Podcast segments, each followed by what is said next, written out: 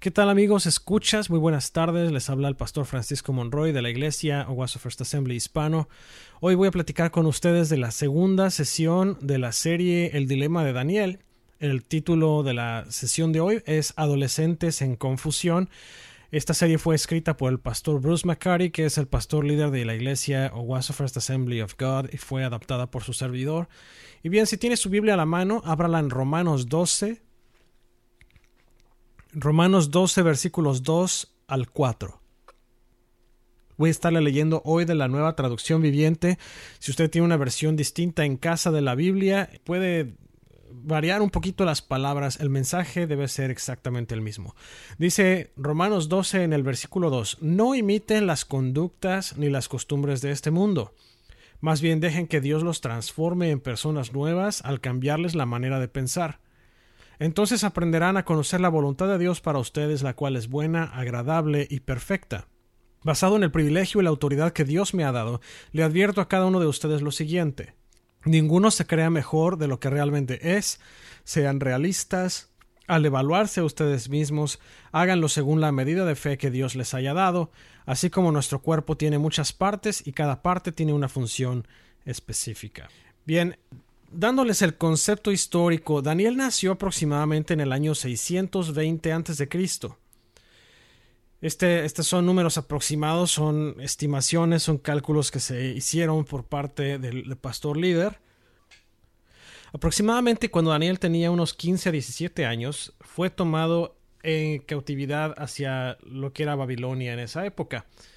El libro de Daniel cubre un periodo aproximado de 75 años y el valor y compromiso de Daniel con Dios brilla de principio a fin, todo lo largo del libro de Daniel. Eh, la historia comienza con Daniel y tres de sus amigos teniendo que levantarse por Dios en una nueva tierra. Y bien, hoy estamos revisando prácticamente el capítulo 1 entero del libro de Daniel y lo que vamos a ver es precisamente el libro 1 trata de cuando el rey Nabucodonosor invade invade Jerusalén y toma gente de Judá y los lleva a Babilonia. Entonces dice Daniel 1.1.2, dice, durante el tercer año del reinado de Joacim, rey, de Judá, llegó a Jerusalén el rey Nabucodonosor de Babilonia y la sitió. El Señor le dio la victoria sobre el rey Joacim de Judá y le permitió llevarse alguno de los objetos sagrados del templo de Dios. Así que Nabucodonosor se los llevó a Babilonia y los puso en la casa del tesoro del templo de su Dios. Y bien, el rey Joacim fue un líder muy corrupto. El, rey Joacim es de hecho hijo de Josías. Josías fue uno de los mejores reyes de Judá, uno de los reyes que más se preocupó por mantener la palabra de Dios fluyendo y trató de deshacerse de lugares paganos, etc. Pero más importante, es que trató de redirigir al pueblo de Judá hacia Dios. Cuando llega el tiempo, Joacim toma entonces el trono y empieza él a reinar sobre Judá, pero Joacim fue un líder corrupto totalmente, fue uno de los reyes más terribles que tuvo el reino de Judá. Dios, básicamente como parte del juicio en contra de la desobediencia y de todo lo que estaba pasando con el pueblo de Israel, en específico Judá, eh, Dios le entrega la victoria al rey Nabucodonosor, el rey babilonio, sobre Joacim, rey de Judá. Y lo que hace Nabucodonosor es que toma, toma gente prisioneros, eh, se los lleva de regreso a Babilonia y establece el, el dominio sobre la tierra de Judá. Asimismo, como leímos de la palabra, tomó eh, algunos objetos sagrados del templo. Dios le permitió tomar objetos sagrados del templo de Dios y llevarlos a la casa del tesoro de sus dioses babilonios. Y, y bueno, la historia va a continuar todavía de ahí. Un punto que es muy importante es que el diablo está siempre tratando de robar la posesión de Dios, está siempre tratando de corromper las posesiones de Dios. Y como no puede atacar a Dios directamente, él se va con lo más cercano siguiente a Dios, que sería su pueblo. Vamos a echarle un vistazo a Daniel 1, versos 3 al 7. Dice, Luego el rey ordenó a Aspenas, jefe del Estado Mayor, que trajera al palacio algunos de los jóvenes de la familia real de Judá y de otras familias nobles que habían sido llevados a Babilonia como cautivos. Selecciona solo a jóvenes sanos, fuertes y bien parecidos, le dijo. Asegúrate de que sean instruidos en todas las ramas del saber, que estén dotados de conocimiento y de buen juicio, y que sean aptos para servir en el palacio real. Enseña a estos jóvenes el idioma y la literatura de Babilonia. El rey les asignó una ración diaria de comida y del vino que proveían de su propia cocina.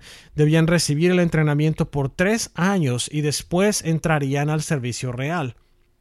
Daniel, Ananías, Misael y Azarías fueron cuatro de los jóvenes seleccionados, todos de la tribu de Judá. El jefe del Estado Mayor les dio nuevos nombres babilónicos. A Daniel lo llamó Belzázar, a Ananías lo llamó Sadrach, a Misael lo llamó Mesac, a Azarías lo llamó Abednego. Bien, Nabucodonosor cometió, o bueno, hizo, hizo algo muy tremendo aquí. Él mandó seleccionar a lo mejor de los jóvenes judíos para entrenarlos en su servicio. Él no quería cualquier joven, él no quería de los campesinos, él no quería de los jóvenes que estaban tirados en las plazas sin nada que hacer. Él quería jóvenes sanos, él quería los jóvenes bien parecidos, o sea, guapos, y él quería además jóvenes que tuvieran sangre noble, que fueran gente de la nobleza de Judá. Y dentro de esto, usted conoce a estos cuatro jóvenes con el nombre de Daniel, Sadrach, Mesac y Abednego. Sus nombres judíos eran Daniel, Ananías, Misael y Azarías. Algo tremendo que pasó para estos cuatro jóvenes es que el rey cambió su ubicación geográfica, cambió su entrenamiento, cambió su dieta, porque además dice la palabra aquí en, Daniel 1, 3 al 7, que les mandó ciertos alimentos y, vino de su propia cocina de, eh, Nabucodonosor, y además les cambió el nombre. El entrenamiento de estos, de estos jóvenes en Babilonia duró tres años era el proceso de, preparación y entrenamiento durante estos tres años. Ahora, hay algo muy interesante que pasa eh, de aquí dentro de la historia. Estamos viendo que aquí en la historia una de las cosas que Daniel hace después en los versículos 8 al 16 del capítulo 1 es que Daniel se determinó a no corromperse. Daniel se determinó a, a, no revolverse con todo el resto de los jóvenes que habían sido traídos, seleccionados de Judá, y había también decidido a no dejarse llevar por la nueva cultura babilonia. Dice Daniel 1, 8 al 16, dice, sin embargo Daniel estaba decidido a no contaminarse con la comida y el vino dados por el rey. Le pidió permiso al jefe del Estado Mayor para no comer esos alimentos inaceptables. Ahora bien, Dios había hecho que el jefe del Estado Mayor le tuviera respeto y afecto a Daniel, pero le respondió Tengo miedo de mi señor el rey, quien ordenó que ustedes comieran estos alimentos y bebieran este vino. Si se vuelven pálidos y delgados en comparación con otros jóvenes de su edad, temo que el rey mandará decapitarme. Entonces Daniel habló con el asistente que había sido designado por el jefe del Estado Mayor para cuidar a Daniel, Ananías, Misael y Azarías, y le dijo Por favor, pruébanos durante diez días con una dieta de vegetales y agua. Al cumplirse los diez días, compara nuestro aspecto con el de los otros jóvenes que comen de la comida del rey, Luego decide de acuerdo con lo que veas. El asistente aceptó la sugerencia de Daniel y los puso a prueba por diez días. Al cumplirse los diez días, Daniel y sus tres amigos se veían más saludables y mejor nutridos que los jóvenes alimentados con la comida asignada por el rey. Así que desde entonces el asistente les dio de comer solo vegetales en lugar de los alimentos y el vino que servían a los demás. Fíjese cómo Daniel no tomó pasos acelerados ni decisiones extrañas aquí en esto. Daniel tomó una decisión muy importante. Daniel se fue directamente con el jefe que estaba arriba de él, le pidió permiso para no comer la comida de los babilonios y pidió que le dieran vegetales y agua en vez. Hay que ver que la comida que estas otras naciones comían era en las, de, las, de los casos era comida que estaba considerada como inmunda para los judíos.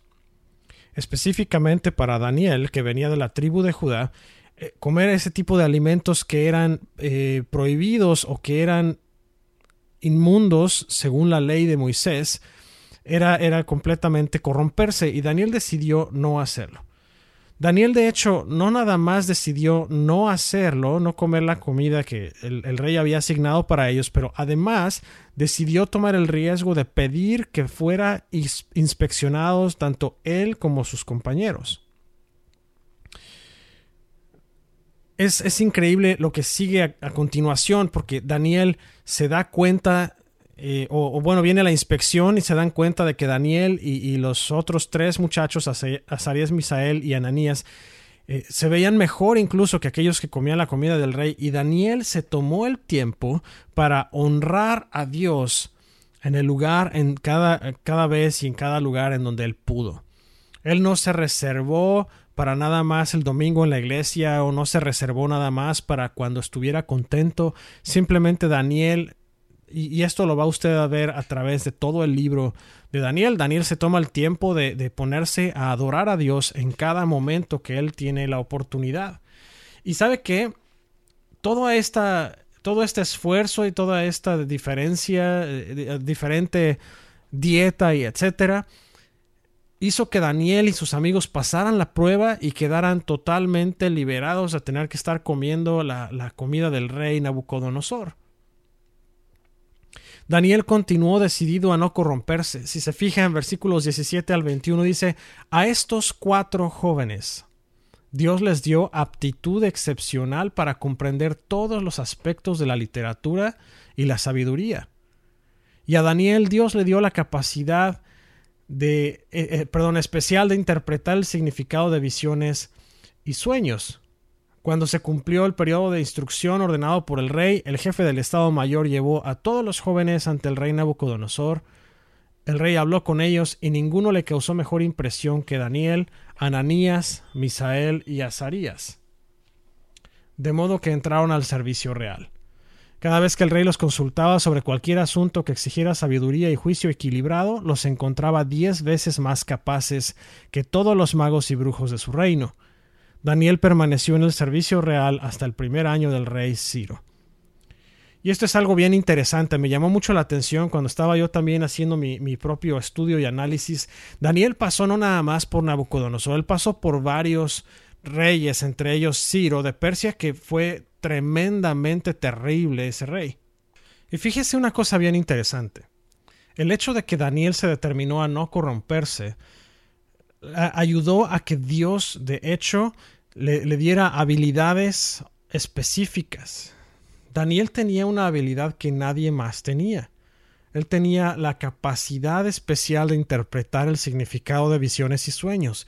De hecho, vamos a verlo en la siguiente sesión una de las cosas más tremendas que ocurrió es que rey Nabucodonosor tuvo un sueño que lo dejó completamente perplejo y perturbado, y él le dijo a sus magos y adivinos y hechiceros y todos los demás que tenían que decirle cuál había sido su sueño y tenían que interpretarlo, y no hubo nadie que pudiera hacerlo excepto por Daniel, con la ayuda de Dios, por supuesto. Así que Dios le dio a Daniel la habilidad, y no nada más a él, pero le dio también a sus otros tres compañeros, les dio habilidades, les dio oportunidades, unidades, porque el hecho de que ellos demostraron también esa, ese semblante, esa tez y esa complexión mucho mejor que la de los otros jóvenes y demostraron sabiduría y demostraron las habilidades que Dios les había dado, ellos causaron una impresión genial en el rey Nabucodonosor que nadie más le causó antes. Daniel, Ananías, Misael y Azarías entraron al servicio real y fueron parte de los consejeros del rey. Y como dice aquí, cada vez que el rey los consultaba sobre cualquier asunto que exigiera sabiduría y juicio equilibrado, los encontraba diez veces más capaces que todos los magos y brujos de su reino.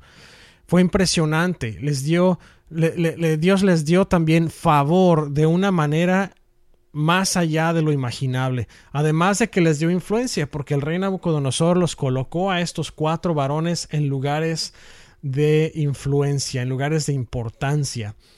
Dios los colocó en lugares especiales por el simple hecho de que ellos mismos decidieron apartarse y decidieron no seguir a los dioses babilonios y no seguir las costumbres babilonias. Y fíjese que para nosotros hoy en día es una cuestión tremenda.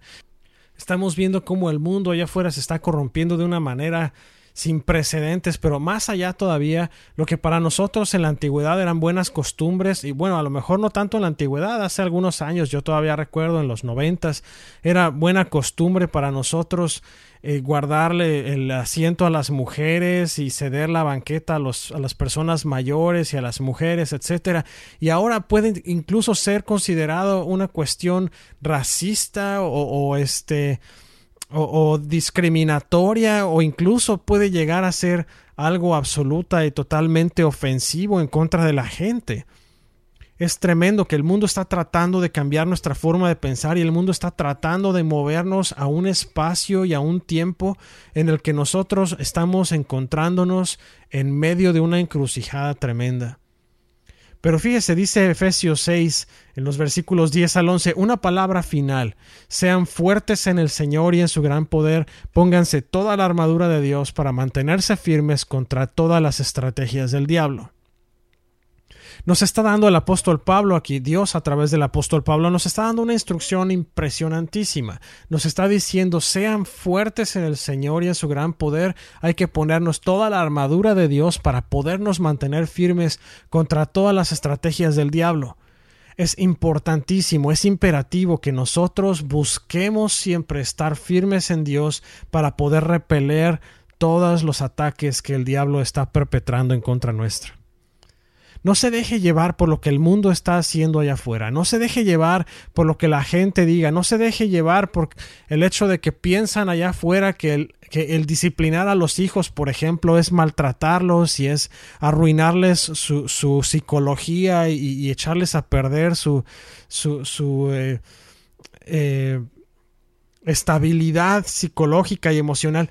Eso no es cierto. La palabra de Dios dice que debemos de corregir a los hijos. La palabra de Dios habla que tenemos que utilizar una varita de corrección. Dice la, la vara y la corrección dan sabiduría es importante que nosotros le enseñemos a nuestros niños desde pequeños a confiar en Dios, a obedecer a Dios, obedecer a los padres, respetar a las personas, no importa cuál sea la raza, sexo, color, etcétera.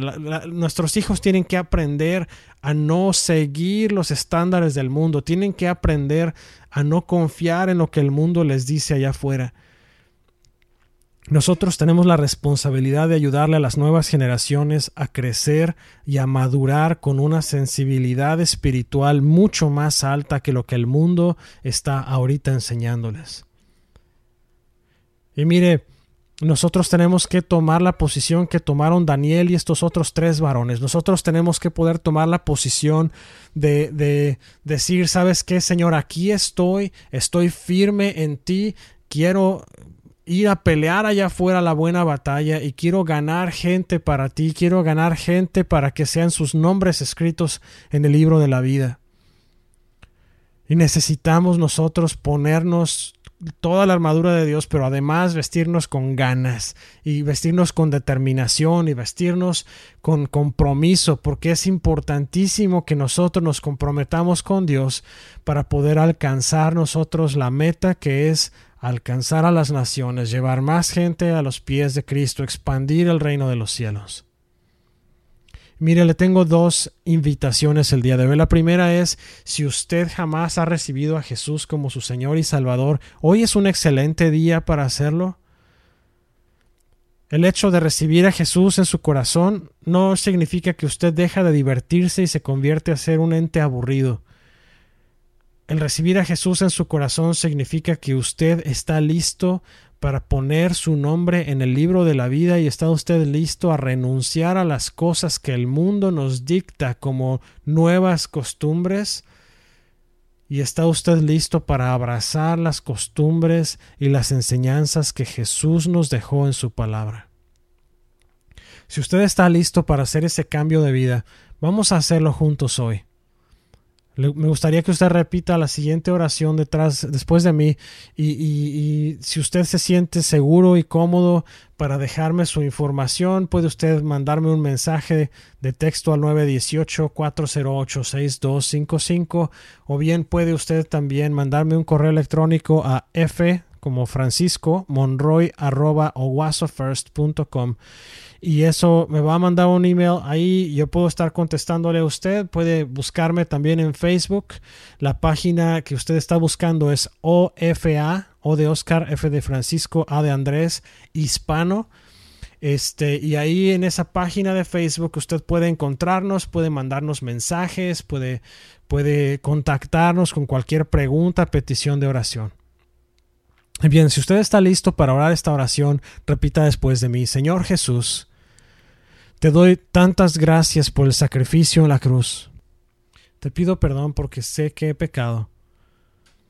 Te pido, Señor, que me restaures, que me hagas una nueva creación, como dice tu palabra. Hoy te confieso como mi único Señor y Salvador. Te pido que vengas a morar a mi corazón. Y te doy gracias por la vida eterna que me has dado a través de la sangre de Jesús. Ayúdame a no fallarte, Señor, que se haga tu voluntad en mi vida, así como se hace en el cielo. En el nombre de Jesús. Amén. Dice la palabra de Dios que si usted oró esta oración, usted reconoció a Jesús como su único Señor y Salvador, usted ha colocado hoy su nombre en el libro de la vida. Y es un suceso importantísimo y es digno de reconocerse y de celebrarse. Le voy a invitar a que me contacte, por favor, nuevamente el teléfono en que me puede contactar a través de mensaje o WhatsApp es 918-408-6255.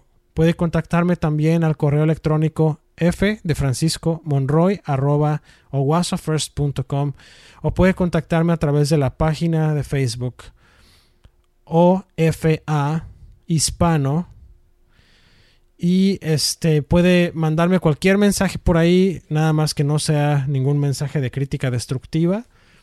Si usted necesita que le contacte para orar por usted y para este platicar sobre los siguientes, los siguientes pasos que usted tiene que tomar después de haber orado esta oración, con mucho gusto lo voy a contactar. Ahora, si usted está batallando en su vida porque su relación con Dios se ha alejado, eh, se ha enfriado.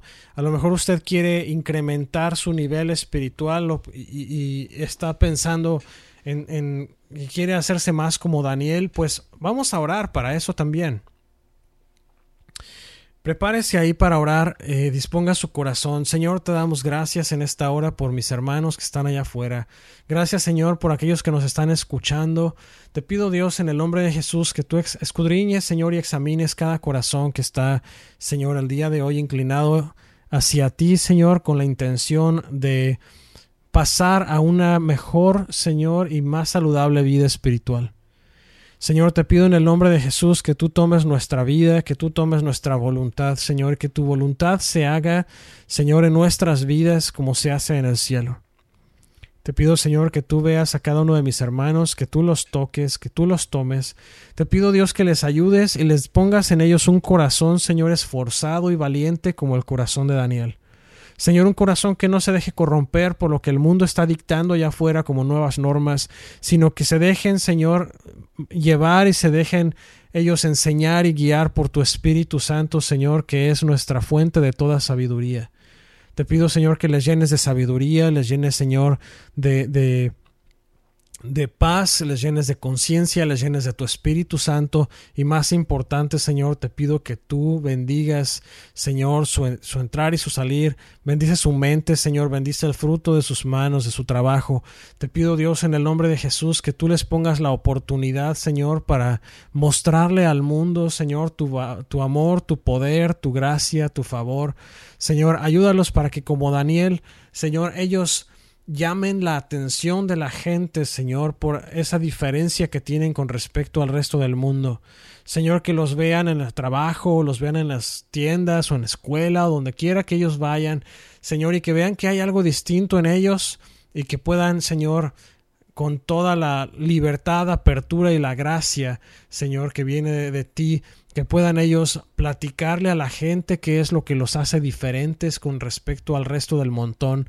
Señor, y que se le abra una excelente oportunidad para que ellos compartan de tu palabra, de tu gracia y de tu amor con otras personas. Bendíceles Llénales, Señor, de toda bendición, de todo don del cielo. Y te pido en el nombre de Jesús, Señor, que tú bendigas, Señor, su entrar y su salir, su acostar y su levantar. Señor, bendice el fruto de sus manos. Señor, bendice su trabajo.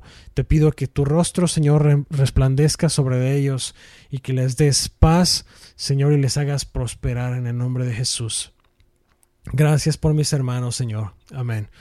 Y bien, le agradezco muchísimo el hecho de que me haya acompañado en esta tarde. Y bueno, voy a seguir cargando información. Estoy un poco retrasado porque salí de vacaciones, pero estoy empezando a subir los demás mensajes que ocurrieron durante la semana que estuve fuera. Tenga usted un poquito de paciencia por ahí conmigo. Le agradezco muchísimo que esté todavía conectados conmigo. Y bueno, estamos en contacto. Si usted necesita hablar conmigo, ya sabe, mi número telefónico 918-408-6255. Puede también contactarme a fmonroy.com y puede contactarme a través de la página de Facebook OFA Hispano. Y pues bien, con mucho gusto le voy a atender, mucho gusto oramos juntos. Gracias, pueden mandarme sus comentarios también, nada más, por favor, sea usted diplomático en sus comentarios y recuerde que no hagan a otros lo que ustedes no quieran que les hagan a ustedes. Gracias, muchas, muchas gracias por escucharme. Sean bendecidos, tengan una excelente semana. Que Dios me los llene de toda bendición, de todo don y de toda dádiva del cielo. En el nombre de Cristo Jesús, sean bendecidos y hasta la próxima.